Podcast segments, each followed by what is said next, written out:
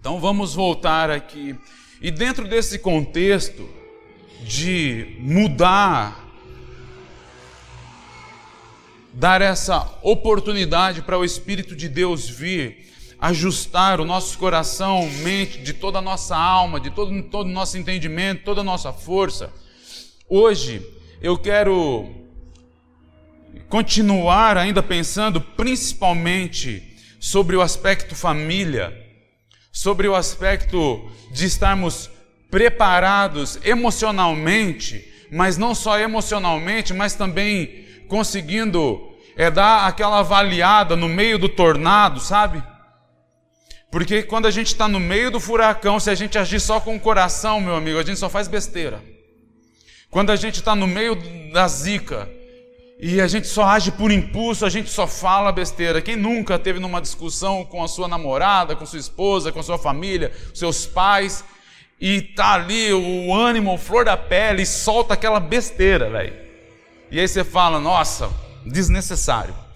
Aí já vira, um vira cara para lá, o outro vira cara para lá, e tipo, aí fica o pessoal de bico, fica aquele climão chato, desnecessário.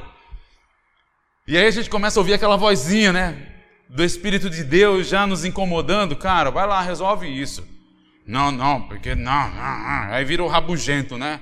Não, sabe, aquela coisa chata, mala que acontece com todo mundo, com toda a família seja no trabalho, seja lá onde for, esses problemas que a gente passa, é, existe um, um lugar que podemos avançar nesse aspecto.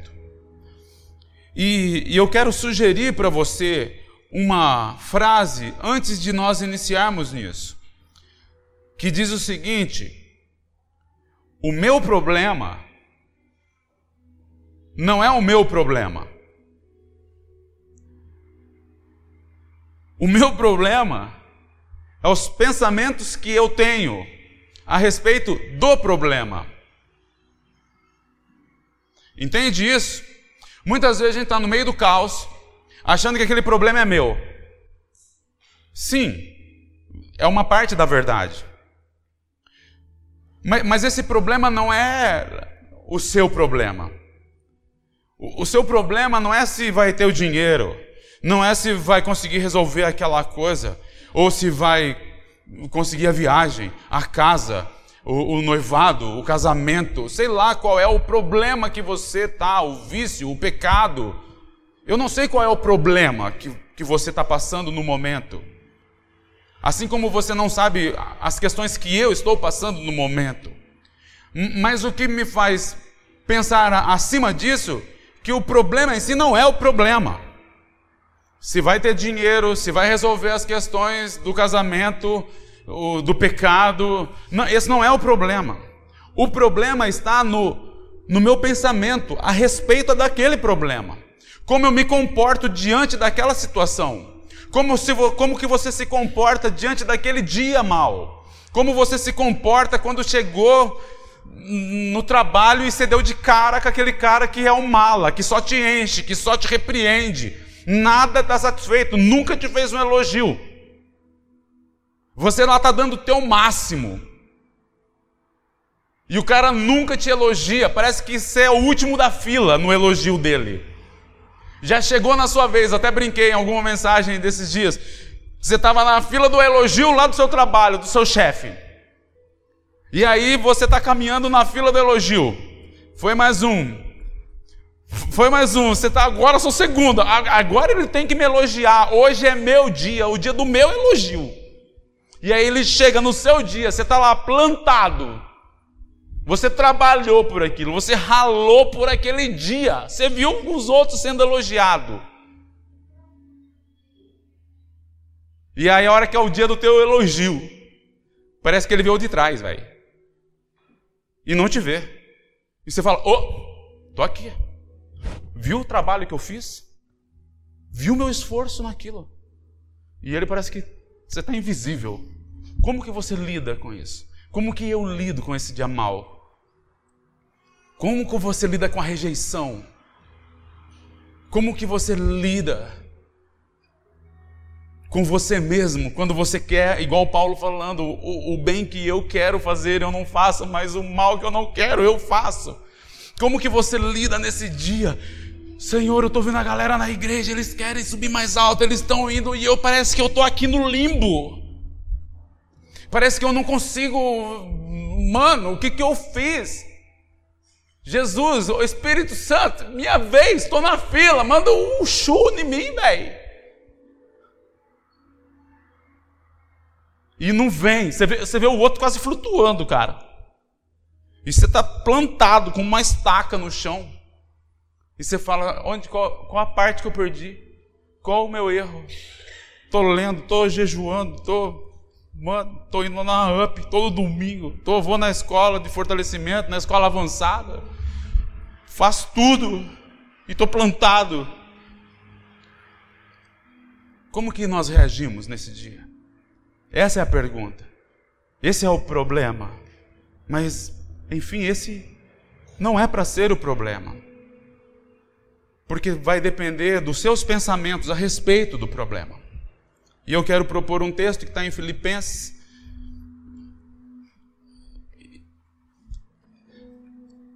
Capítulo 2,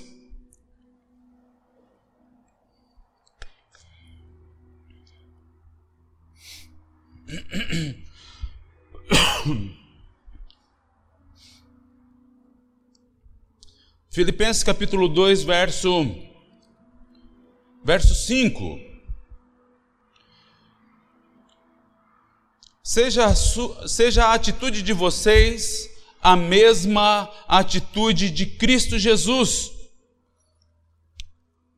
Seja a atitude de vocês a mesma atitude de Cristo Jesus, que, embora sendo Deus, não se considerou igual a Deus.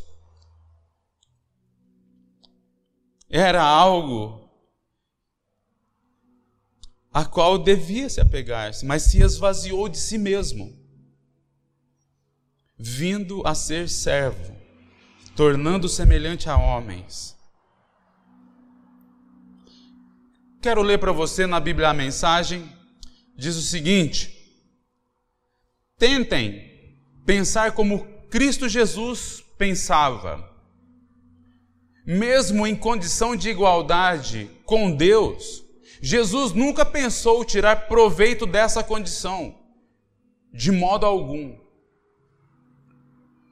Quando a sua hora chegou, ele deixou de lado seus privilégios, as suas dádivas e assumiu a condição de escravo, tornando-se humano.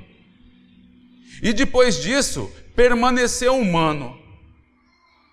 Foi a sua hora de humilhação. Ele não, ele não exigiu nada, nenhum dos seus privilégios especiais, mas viveu uma vida de abnegação e de obediência, tendo também uma morte e uma morte de cruz. Mas eu quero que você a tenha nesse primeiro verso. Tentem pensar como Cristo pensava. Ok, lembra que a gente leu lá antes que nós somos salvos pela fé. É um presente de Deus para nós. Quando eu tenho essa atitude, confessar Jesus como meu suficiente Salvador, nesse momento o Espírito Santo passa a habitar dentro de nós. Ele habita dentro de mim e dentro de você. É Ele que te incomoda quando temos aquelas atitudes ruins que não condizem com a personalidade de Cristo. Mas Ele não te ele não te incomoda para te condenar, ele te incomoda para te salvar, para te tirar do meio da escuridão e te levar para a luz. E esse é um assunto que, que até a gente estava discutindo na escola avançada aqui sexta-feira, que Jesus amava a justiça, mas ele odiava a iniquidade. É ódio pela iniquidade mas não pelo portador da iniquidade. Por isso que ele odeia o que habita em nós como iniquidade, mas ele não nos odeia, ele nos ama. Por que, que ele faz isso? Porque ele já consegue ver em nós o que nós seremos. Porque assim como ele é, nós somos a imagem dele. Podemos hoje ainda não ver isso numa totalidade, mas é nesse caminho, porque Provérbios fala sobre isso. A aurora do justo vai brilhando, brilhando, brilhando até chegar dia perfeito. Assim é a nossa jornada cristã. Por isso que não podemos parar no dia mal. Por isso que como nós nos comportamos diante do dia mal, define muito como será o próximo dia.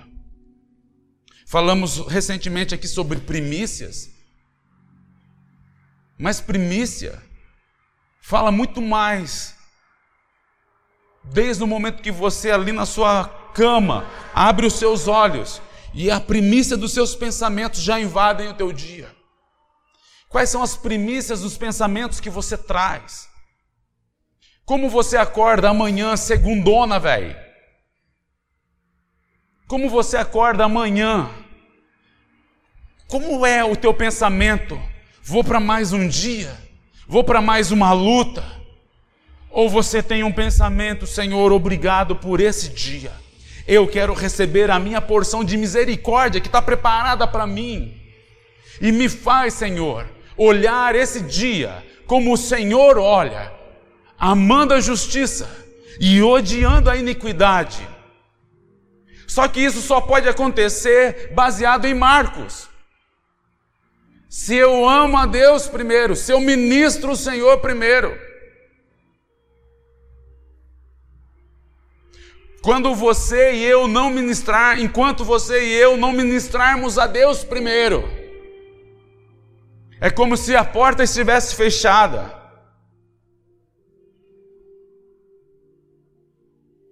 É como se existisse uma grande represa. Talvez o Beto poderia falar isso com propriedade. O Beto trabalha com turbinas e ele conhece grandes hidrelétricas. E então existe uma grande represa aqui em cima. Uma grande represa. Uma força da imensidão das águas estão aqui em cima e existem as comportas aqui. E existe um limitador de quanta vazão de água sai. E então, assim é o Senhor conosco, uma imensidão de um rio que flui. Mas existe uma coisa que faz separação entre eu e Deus. É a minha iniquidade é a sua iniquidade. Repita comigo: a minha iniquidade me separa de Deus.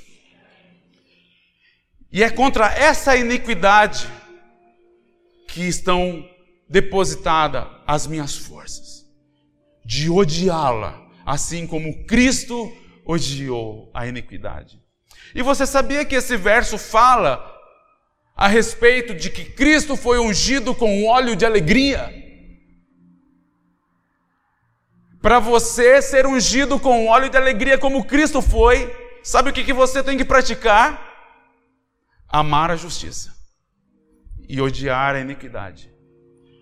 Porque não terá como ser ungido com óleo de alegria, até amando a justiça, mas vivendo malemar com a iniquidade.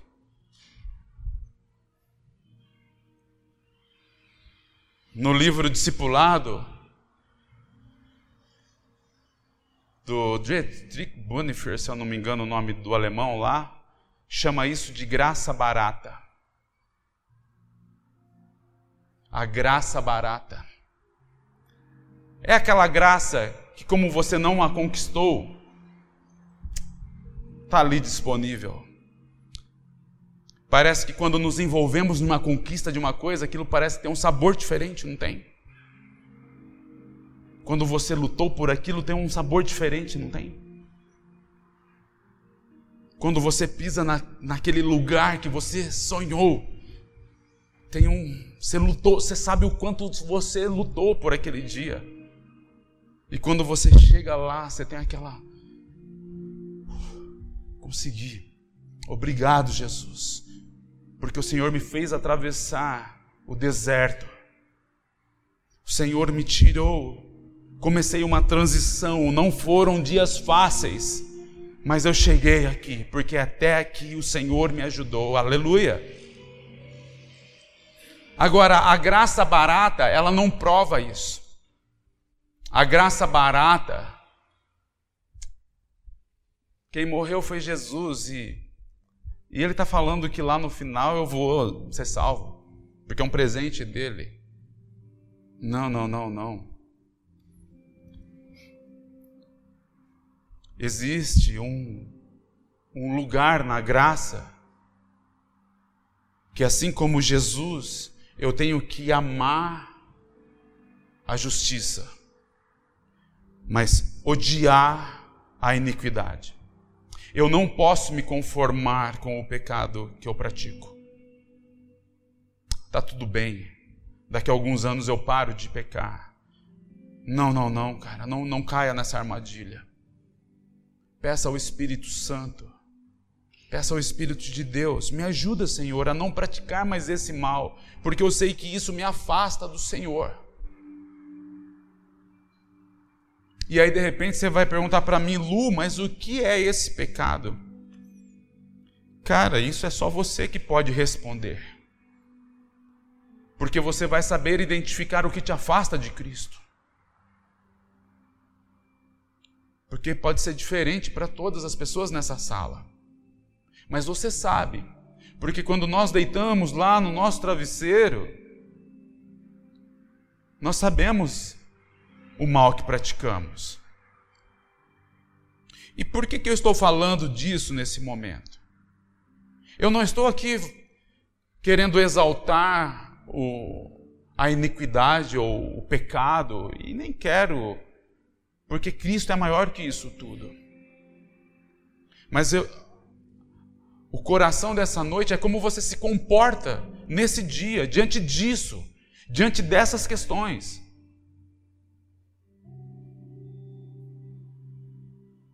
Porque é isso que define o seu próximo passo. É isso que define o seu próximo passo.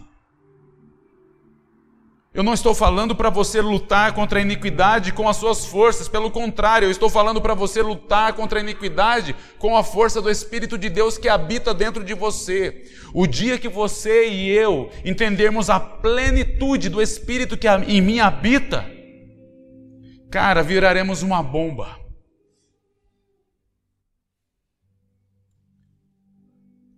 Porque esse lugar do problema tenta roubar o nosso coração diariamente.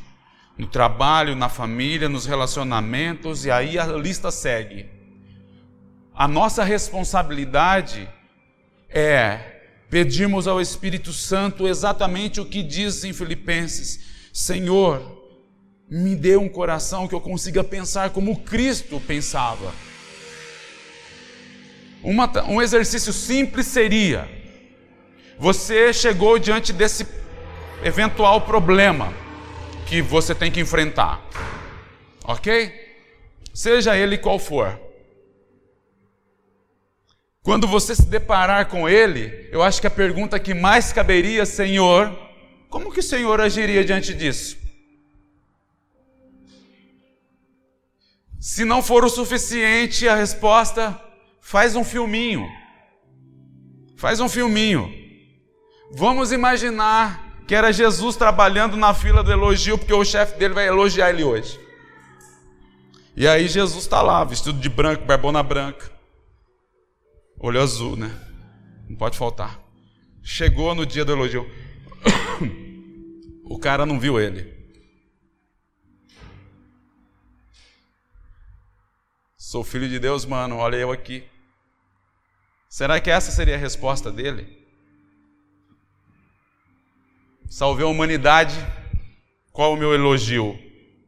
Morri por todo mundo, eu sou o cara, não sou? Hã? Hã? Será? Então, no nosso dia mal,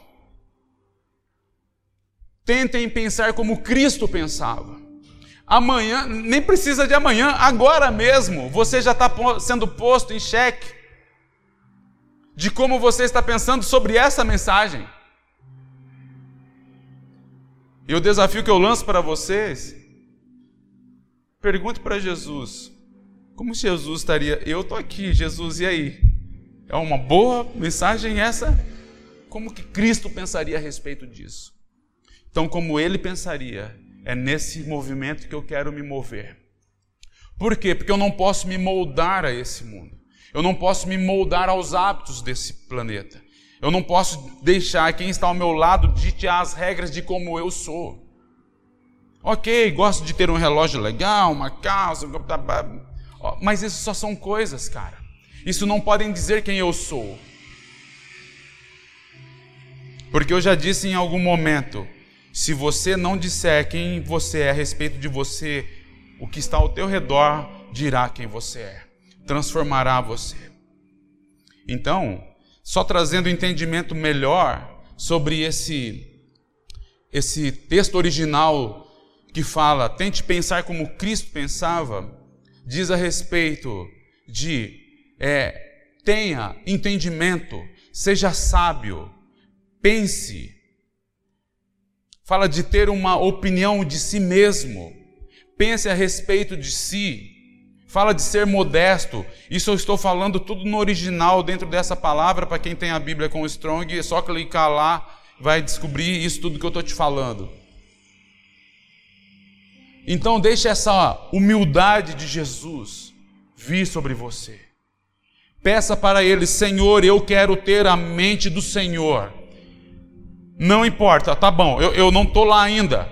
Eu, eu ainda não estou conseguindo pensar como o Senhor pensa, mas o Senhor fala na tua palavra que a aurora do justo ela vai brilhando, brilhando, brilhando até tornar dia perfeito. É assim que eu quero, Senhor. É assim que eu quero ser. Ok, eu ainda cometi esse pecado. Eu me irei com o meu chefe que não me elogiou. A minha esposa só me enche o saco. Não é você, tá linda. Hum, só me enche a paciência. Eu estou quase matando ela. Mentira, não é verdade, Jesus. Mas sabe, hum, Senhor, me dá a tua mente para eu lidar com as questões. Mas não só as questões naturais, me dá a tua mente para lidar com as coisas espirituais também. Me dá a tua mente, me dá a revelação de quando eu ouvir a tua palavra, me tira da zona de conforto de achar que era mais um domingo, mais uma mensagem. Cara, deixa eu te dizer, não é mais um domingo, não é mais uma mensagem. Eu já até falei algum tempo atrás, cara, se pudéssemos trazer um cenário, colocar, imaginar que essa fosse uma pedra, que eram os homens reunidos diante de um discípulo do Senhor, ouvindo a mensagem de Cristo. Isso não pode ser mais uma mensagem para nós. Isso tem que ser a transformação da nossa vida. Hoje é meu dia, velho. É o dia que eu vou sair daqui diferente. É o dia que eu vou sair daqui pensando, tendo a mente de Cristo, me fazendo assim como Ele é, me tornando essa imagem a qual Ele me convida para ser. E é engraçado que na versão da NVI fala isso. Seja a sua atitude a mesma de Cristo Jesus. A atitude fala de como nos comportamos, fala de como agimos diante desse dia. Porque é claro, é, é, fácil a gente ficar rindo, sendo legal quando tudo está bem, quando a grana está no bolso, quando você está com seus amigos, está tudo maravilhoso. É fácil, velho. Mas é no dia mal que nós começamos a ser provados. Porém, que a nossa atitude no dia mal seja como de Cristo Jesus. Mude a sua atitude você sabia que navios e aviões têm um aparelho que ele chama ident, identificador de, de atitude? Ele identifica a atitude do navio e a atitude do avião. Ou seja, vamos imaginar que nós temos um horizonte, ok? Temos um horizonte. Esse aparelho ele fica medindo essa atitude. Qual atitude? A atitude do navio. Se o navio dá uma balançada para cá, indica no aparelho lá que o navio está pendendo. Se o navio pende para cá, ele, ele indica que está pendendo. Assim também é com o avião. Está lá no horizonte, massa, de repente vai decolar, mano.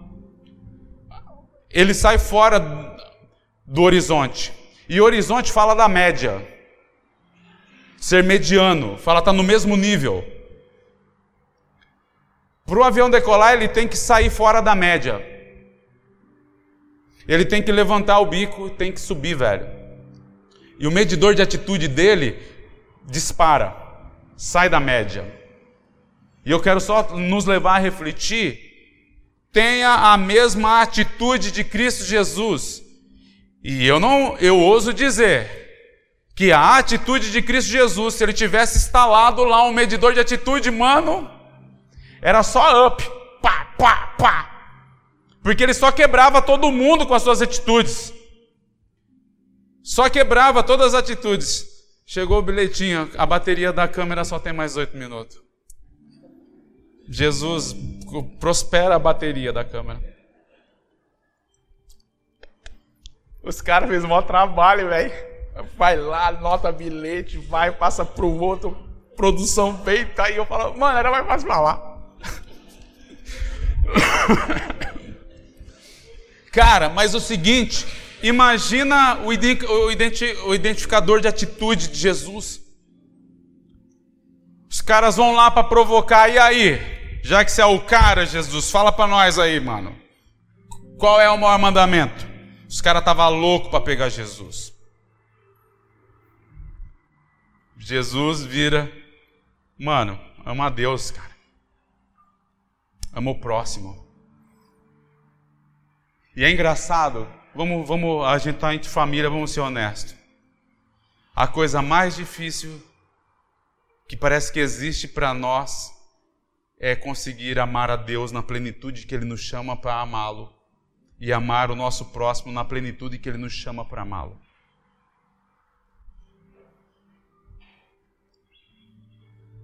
Como é complicado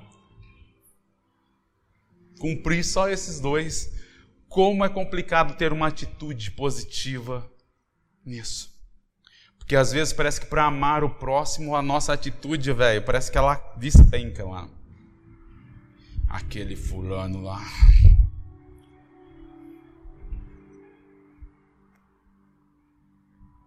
Sabe, ora vem o dia, Jesus, está lá nas nossas pupilas o indicador de atitude. Para eu poder ver a minha atitude, como está sendo, sabe? Diante das, das questões. Tenham a mesma atitude de Cristo. Tenham a mesma atitude de Cristo. O horizonte fala da média. Podemos viver uma vida da média. Qual é a vida da média? Venho, venho na igreja, estou abençoado, paguei meu dízimo, fiz minha parte, estou indo nessa. Pastor, a gente se vê domingo que vem, ok? E não me liga para nada, hein? Porque a gente vive num momento da humanidade, né? A humanidade não gosta de ser confrontada, não gosta de ouvir verdade, falou já se dói. Ai, doeu.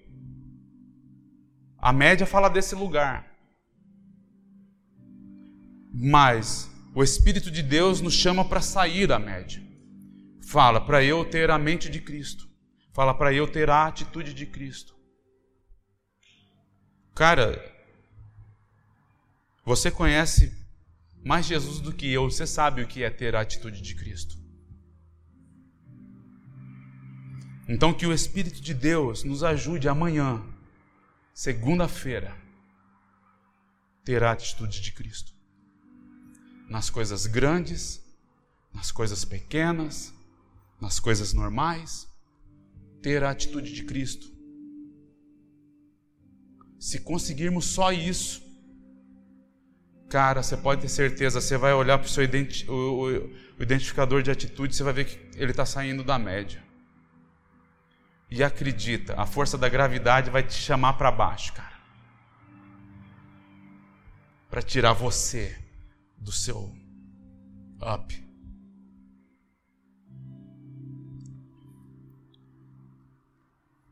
Quero só provocar vocês com os textos aqui. Romanos. Romanos 12,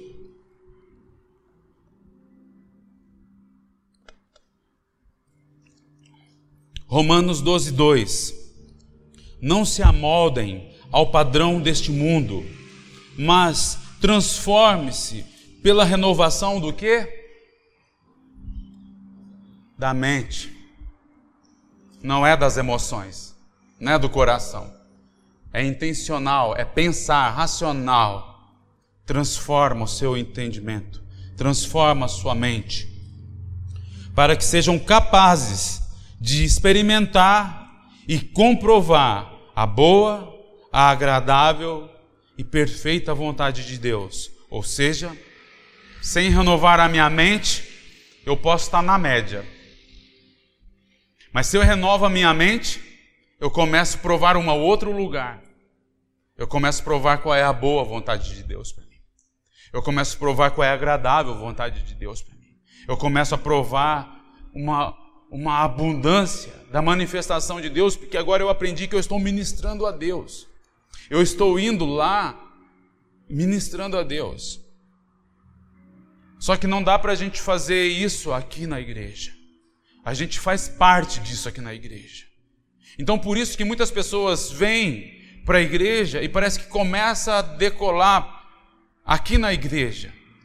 E a hora que, mano, se a gente fosse para adorar agora, certamente a gente já ia estar tá fritando, porque agora a gente já está cheio. Agora, a questão é você não perder isso amanhã, porque amanhã o nosso culto continua. Então amanhã você tem que ir lá ministrar a Deus. E esse é o difícil, porque não vai ter equipe de louvor, não vai ter o David fazendo esse sonzinho. Amanhã vai ter o cara do trânsito chutando seu retrovisor. Vai ter o teu patrão que não te enxerga na fila do elogio. Vai ter pressão da vida. Vai ter cliente, vai ter. Mano, vai ter um monte de coisa.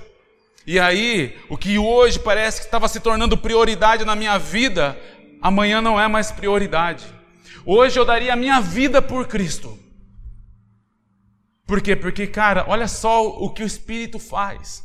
É só nós reunirmos. É só nós o adorarmos. É só deixar ele vir falar que a gente parece que começa a ficar cheio. Só que amanhã a gente interrompe o processo. E o duro é que a gente interrompe o processo por uma semana.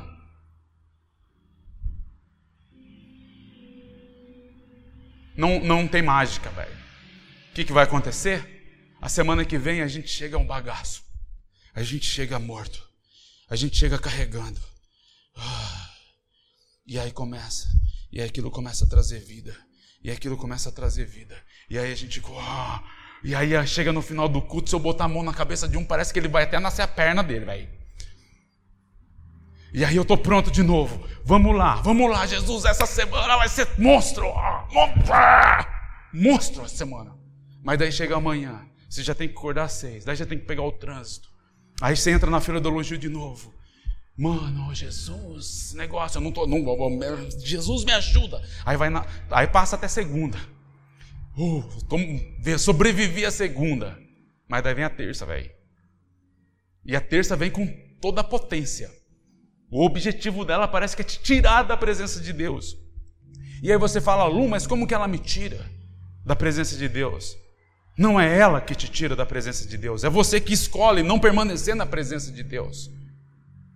Desculpa, é a dura verdade, porque o nosso dia tem 24 horas. Dizer que não existe 15 minutos para o Senhor, alguém que pode beneficiar tanto você com poder, unção, entendimento, sabedoria. Você não vai receber o que você não buscar. O culto de domingo não é o suficiente. O culto de domingo é o resultado da nossa semana. O culto domingo é a celebração, cara. É, é, é para se encontrar com os irmãos e falar, mano, Jesus essa semana fez isso, falou isso, me mudou nisso, me transformou nisso, eu consegui ter a mente de Cristo. Então, por isso, muda a mentalidade. Nós vivemos nessa época que não pode. Ah, ai, aí eu já estava na carne, já. deixa eu voltar no espírito aqui. Vamos abrir em Filipenses. Olha, quase que eu desvio, irmão. Quase que eu começo a falar na carne. Não pode, Bel. Tem que pregar a palavra. Pega a palavra, Luciano, prega a palavra. Foca. Linda, foi por pouco. Que não dá, mano. Dá sim. É só se esforçar. É só colocar Cristo como prioridade na sua vida. Aí a canseira vai embora, as questões vão embora. Vamos abrir em Filipenses 4, 8.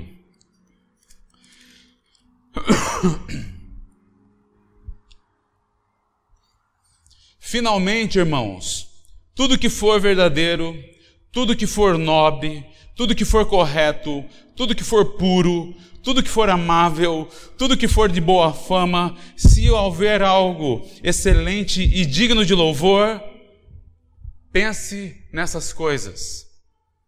Leve seu pensamento nessas coisas, cara. O que, que é bom? O que, que é puro? O que, que é amável? Pense nessas coisas.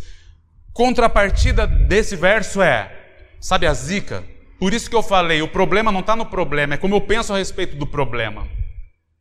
Leva, é igual essa semana, eu, eu, eu estava encorajando alguém, falando, cara, eu sei que os problemas estão tá aí, mas você já pensou em pensar diferente sobre isso? Você já pensou em chamar Cristo nesse lugar e falar como Cristo pensaria sobre isso? Então, tudo que for bom, tudo que for amável, tudo que for puro, pense nisso, cara. Porque zica, elas já estão aí, desde sempre e sempre estarão. Agora, se você tem uma atitude diferente, um pensamento diferente, um pensamento de Cristo, isso não rouba o teu coração. Porque amanhã terá problemas, amanhã terá dificuldades, terá falta de tempo. Mas agora eu coloquei como prioridade, Senhor, eu vou ministrar o Senhor hoje. Eu vou parar e vou ler a Bíblia. Eu vou orar ao Senhor. Não, eu não estou falando para fazermos isso quatro horas no dia. Eu nem sei se poderíamos colocar uma coisa que é um, pelo menos uma, sei lá, um mínimo. Mas qual é o mínimo? Agora é engraçado que Davi fala: eu, eu não vou dar nada para o Senhor que não me custe algo. Então, como que eu posso querer provar da imensidão, da maravilha, do poder, do grande amor, da plenitude, não dando nem o mínimo? Cara, isso me assusta, essa igreja de hoje me assusta. Escondida atrás do seu conforto, escondida atrás das suas desculpas, essa igreja me assusta, cara. Confessa, essa igreja me assusta a humanidade, a flor da pele, cara. Essa igreja me assusta. Essa igreja me assusta. E eu oro ao Senhor, Senhor, mantenha a minha chama, mantenha o meu fogo, não me deixe me amoldar, não me deixe me amoldar, Senhor. Cara, eu te digo, há mais de vinte e tantos anos eu já estou nesse caminho. E hoje meu fogo queima mais do dia que eu conheci Jesus. Hoje eu queimo mais, cara, do que daquele dia que eu me lembro que eu levantei as minhas mãos e falei: Senhor, entra na minha vida, transforma o meu pensamento. E eu não falo isso com arrogância, eu só falo isso para dizer que é possível você manter a chama. É possível manter a chama. Mas eu não posso manter a chama pela íris pelo Mike. Eu posso ser inspiração. Eu posso vir aqui e tentar dar o meu melhor na, na, na mensagem, a melhor mensagem da minha vida. Mas amanhã é você.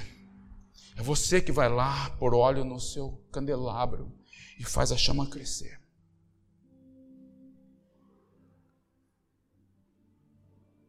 Ah, mas eu tenho trabalho. Mas eu estou cansado. Todo mundo vai estar cansado amanhã, cara. Imagina o Diego, tem três filhos, velho. Cara. Tem até dó da Amanda, mano. A Amanda dorme meia-noite e acorda seis horas, velho. E tá aí na pegada. já segundou na Amanda. Lu, você precisa de alguma coisa? Tamo aí. Galera que trampa, mano. Já, já vai fritando. Às vezes fala, Lu, quem precisa? Tamo na área. Todo mundo está cansado. Mas o problema não é a canseira, é, é o meu pensamento a respeito da canseira.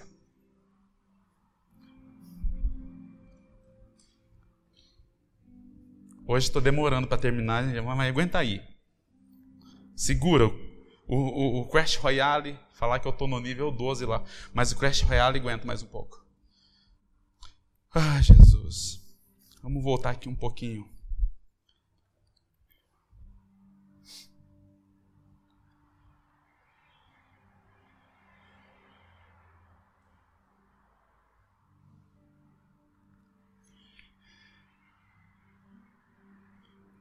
Eu acho que esse aqui é o bom. É que tem tanto verso. Ó, dá uma, dá uma liga na quantidade de versos que eu coloquei. Mas estou tentando escolher. A gente vai só em Deuteronômio, a gente volta lá em Efésios, daí a gente acaba. Mas olha só Deuteronômio 11. Abre aí.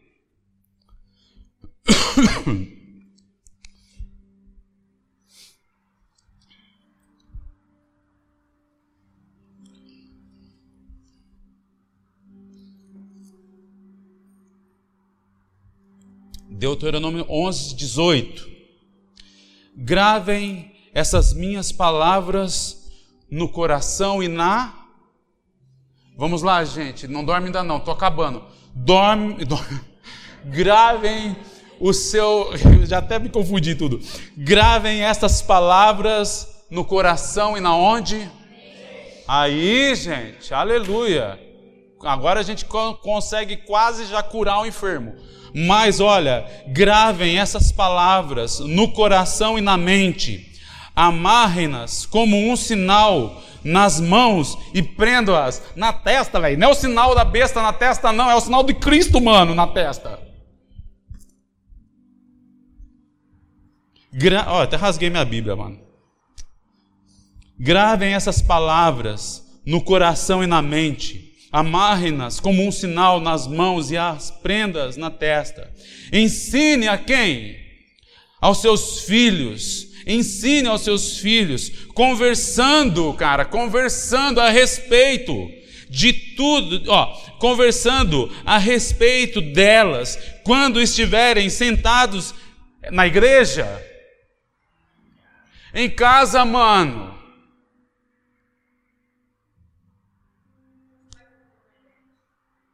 né? Fica na TV. Mano, deixa eu te dizer uma coisa. Eu, eu não sou cara, não sou um cara religioso. Mas tem algumas coisas que a gente faz que até parece religiosa.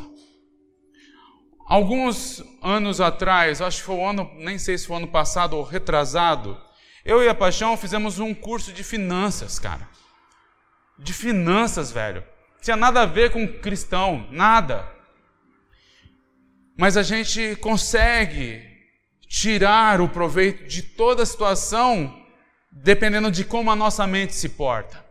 E lá nesse curso, o cara ensinava uma coisa, ele falou assim: "Cara, já ganhei muita coisa, já fiz muita coisa, tenho muitas coisas, propriedades e tudo". Mas ele falou assim: "Tem uma coisa que eu preservo acima de tudo. É a minha família acima de todo dinheiro, acima de todas as propriedades. E uma coisa eu e minha família tem: é um coração grato. Todo dia, pela manhã, a gente ora. O cara lá do, de finanças falando isso, no curso de coaching de finanças. Todo dia a gente ora.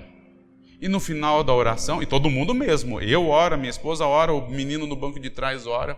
E no final, obrigatoriamente, todo mundo tem um coração grato.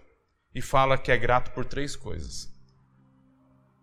Eu poderia pegar isso, David, e achar que é uma coisa religiosa. Não, isso é, vai virar uma reza. Não vou praticar isso porque vira uma reza. Porque agora sou livre, eu não posso fazer isso porque isso aí é reza, é da lei. E eu não quero praticar lei. Mas sabe o que eu e a Paixão fizemos naquele ano? Começamos a praticar isso. Então a gente sai de casa, 6 e 20 mais ou menos, para deixar o Otavinho no colégio. Eu oro, oro mesmo, em voz alta.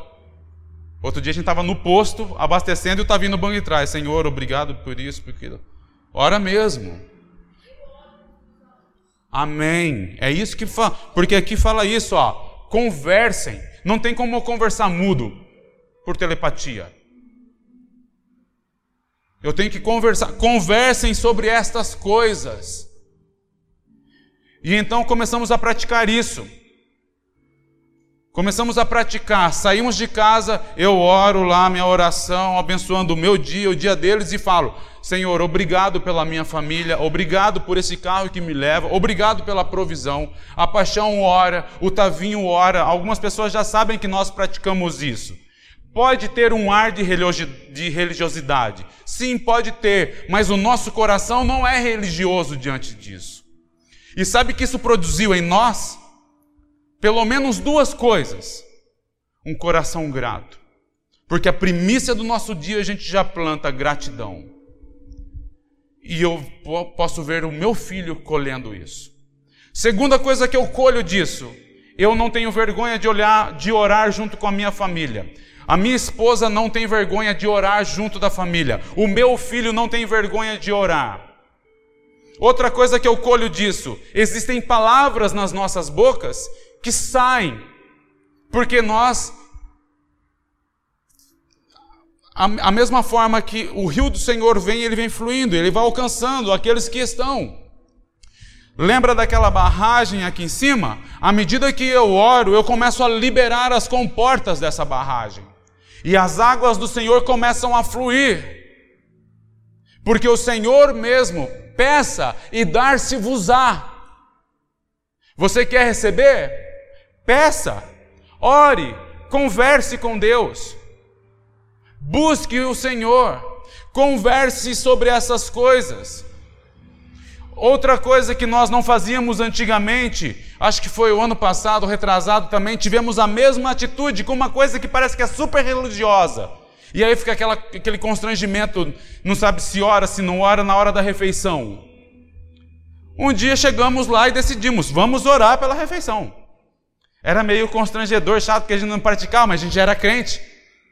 E aí parece que é meio religioso agora. Mas não. Até entramos o primeiro dia, parece que era meio esquisito. Mas aí começamos a praticar mesmo. E isso se tornou verdade.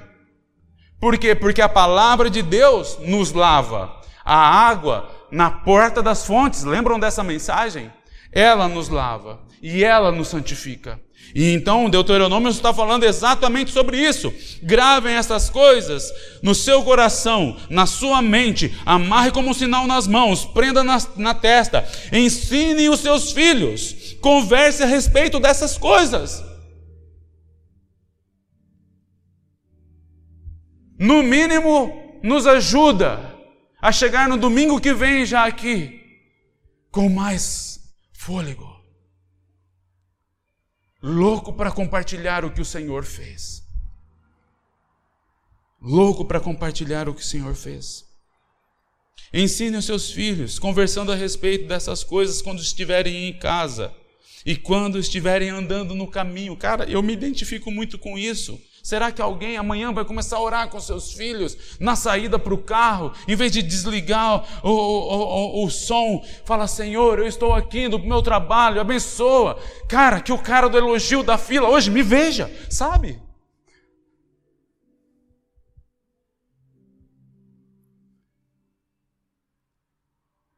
Andando pelo caminho, quando se deitarem e quando se levantarem. Falem dessas coisas. Traz isso, cara. Não deveria ser um evento mundial quando um cristão está olhando, orando por alguém na rua. Deveria ser o natural, porque somos assim.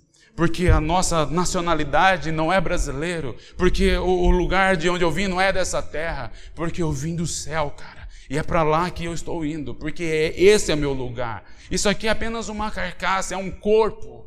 Porque o que vive em mim é o Espírito. Lembra, a gente já falou isso lá em Gênesis. O Senhor veio e soprou fôlego de vida. O que vive não é seu corpo, o que vive não é sua alma, o que vive agora e viverá eternamente é teu espírito. Porque esse é o fôlego de vida soprado dentro de você. Amém? Vocês aguentam mais só cinco minutinhos? Vamos lá. Efésios 4, 23.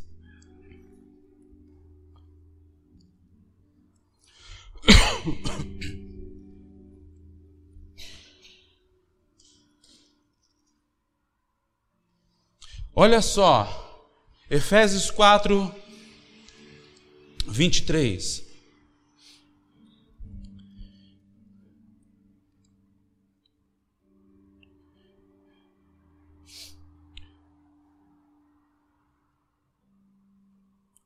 É osso, né, velho? Porque fala a mesma coisa. Chama para você ser renovado no modo de pensar. Chama você só renove o seu modo que você pensa. Até mesmo a respeito dessa pregação hoje um pouco mais longa. Renove, mano.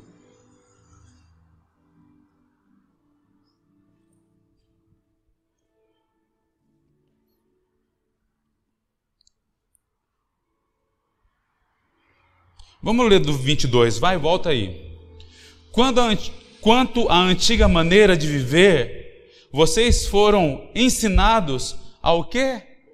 Se despir-se do velho homem. Isso fala de deixar as práticas do homem para trás. Vocês foram convidados a sair desse lugar como você vivia antes, para viver de uma nova maneira agora. A se despir-se dos velhos homens que corrompe por desejos enganosos. A serem, vocês são convidados a serem renovados no modo de pensar, a revestir-se de um novo homem, criado para ser semelhante a Deus. Olha que top, cara, isso. Em justiça e mais o quê? Em santidade.